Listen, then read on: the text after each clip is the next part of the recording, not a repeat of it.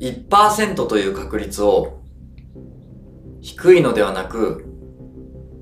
高く見よう。1%という確率を高いのではなく低いと見よう。今日はこの確率の捉え方の話をします。僕たちは怖いことに対しては低い確率を高いと捉えそれの一方で望むことに関しては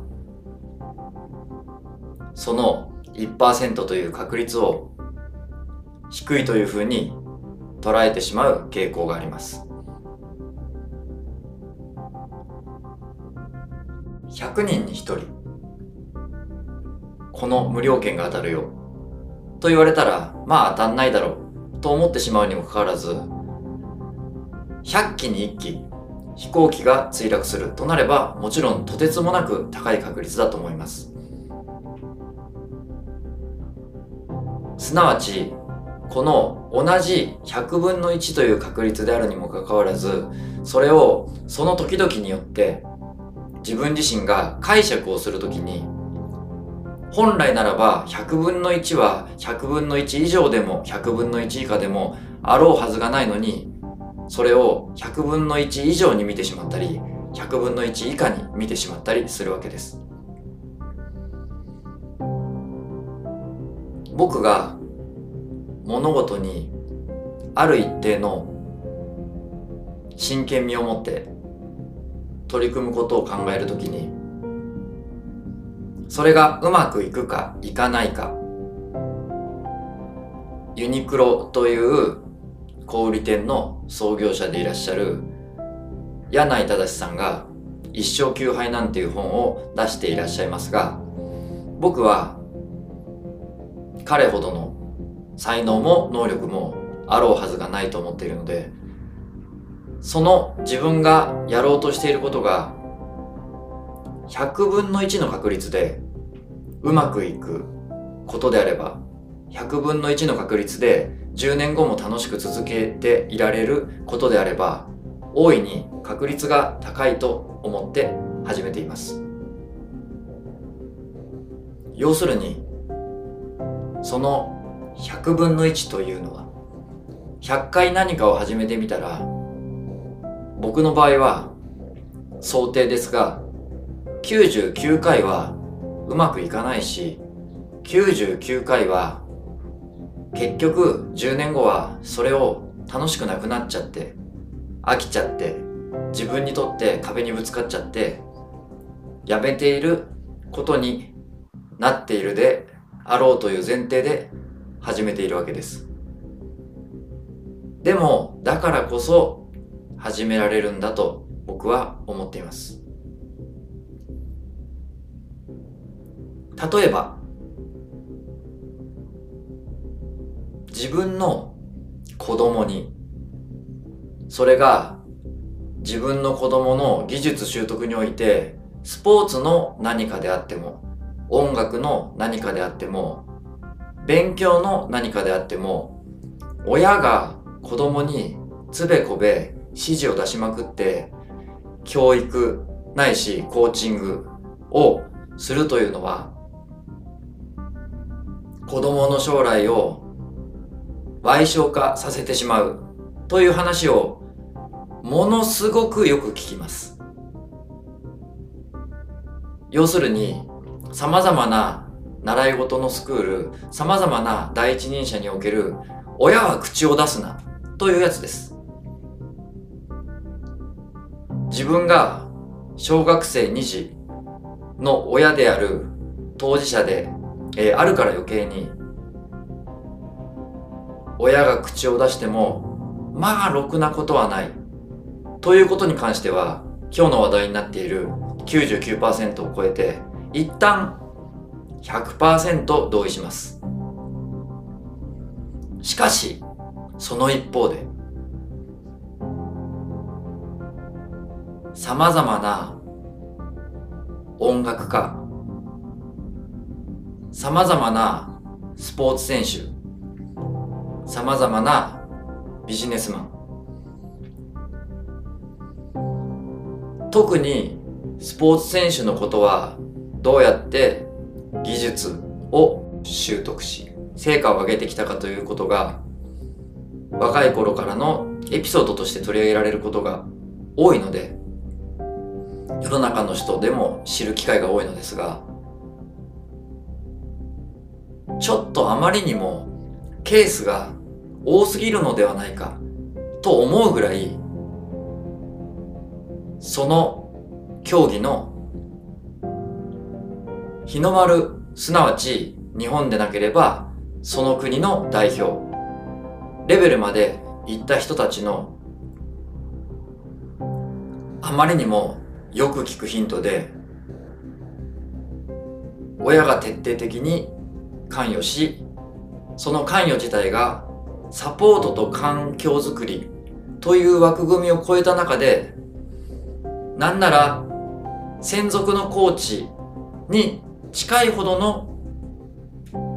関与を直接的に指導としてしている場合が少なくないと思います。このケースをまあ親が直接関与したら99%は悪い方向にしかいかないけれどもでも1%ぐらいの確率で親が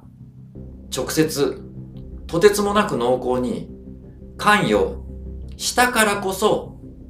その対象である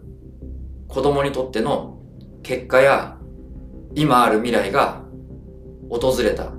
と言えなくもないわけです。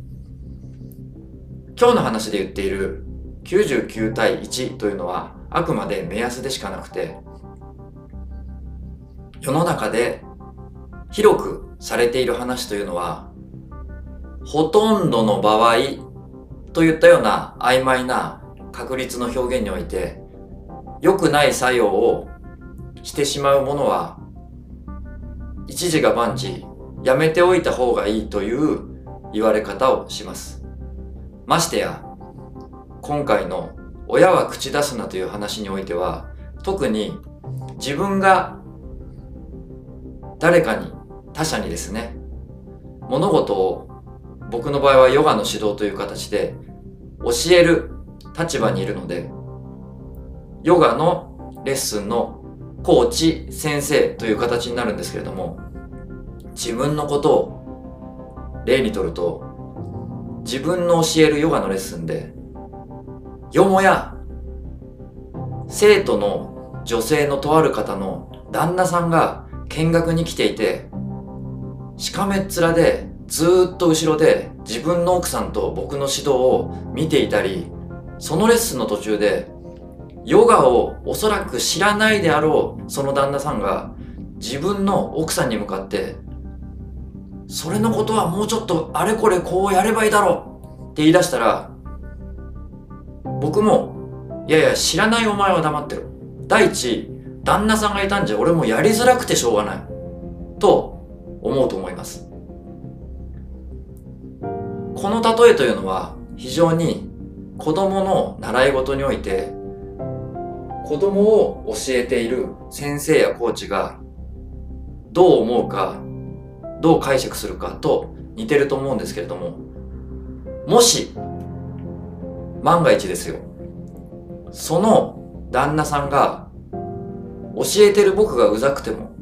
当分の間的外れなことを言いまくっていても次のレッスンもその次のレッスンもその次の次のレッスンもそのまた次のレッスンも見学に訪れながらいつしか自分が僕のレッスンを受けないながらも家で見聞きしたことを自分がヨガの練習を始めそして自分の奥さんが何を言われていたかということを本人はやっている最中なので聞き漏らしてしまったことも自分の中で記憶し家でやっている奥さんに伝え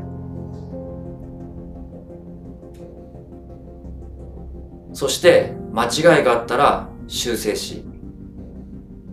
時には僕にも質問をしなどなど時間と経験と努力を積み重ねることによって口出すなと言われても仕方がないような様々な状況が逆に整ってしまっているその旦那さんがその奥さんを一番危険なモチベーションを下げさせてしまうという間違ったことを言ってしまう以上におそらく危険なことすらも克服できその奥さんをヨガをもっと好きにさせヨガをもっと得意にさせ家でももっとヨガを気ままにやりやすくさせてあげられる存在になることができたならきっとその奥さんは様々なそのヨガの僕のレッスンに受けてる他の方以上にその女性におけるヨガの可能性というのは広がるんだと思います。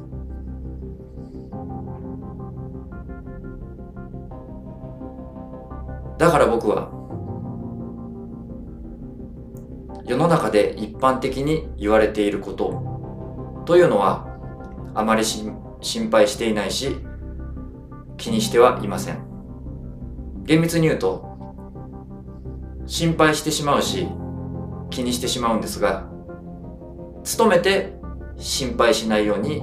気にしないようにしています。なぜなら今の例えとは違っても多くの場合普通にやっていてはたどり着けない場所にたどり着いた人の多くが全てをスタンダードに合わせるのではなくそれぞれ違ったどこかの部分でそれはやっちゃダメだよね。そのやり方は間違ってるよね。ということに意図的かたまたまか取り組んでいたり。こうやるべきだよ。こうやることが正解だよ。っていうことを戦略的かもしくは偶然にかやっていなかったりするものだと思います。スタンダードとして言われていること。すなわち99%はこうだということに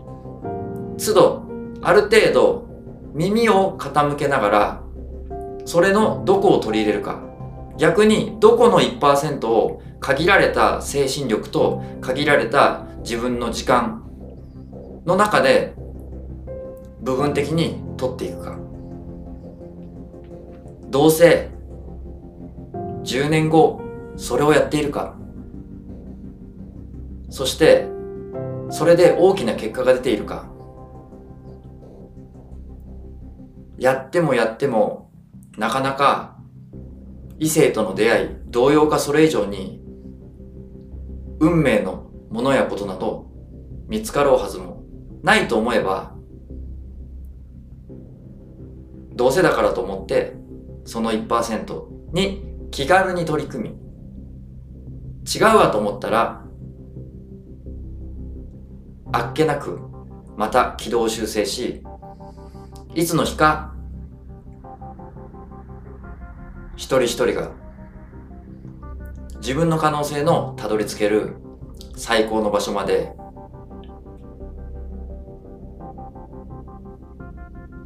ルールをあるいは常識を除外したからこそたどり着いて幸せやお金や名声やそして穏やかさを手に入れてほしいと思っています。ありがとうございました。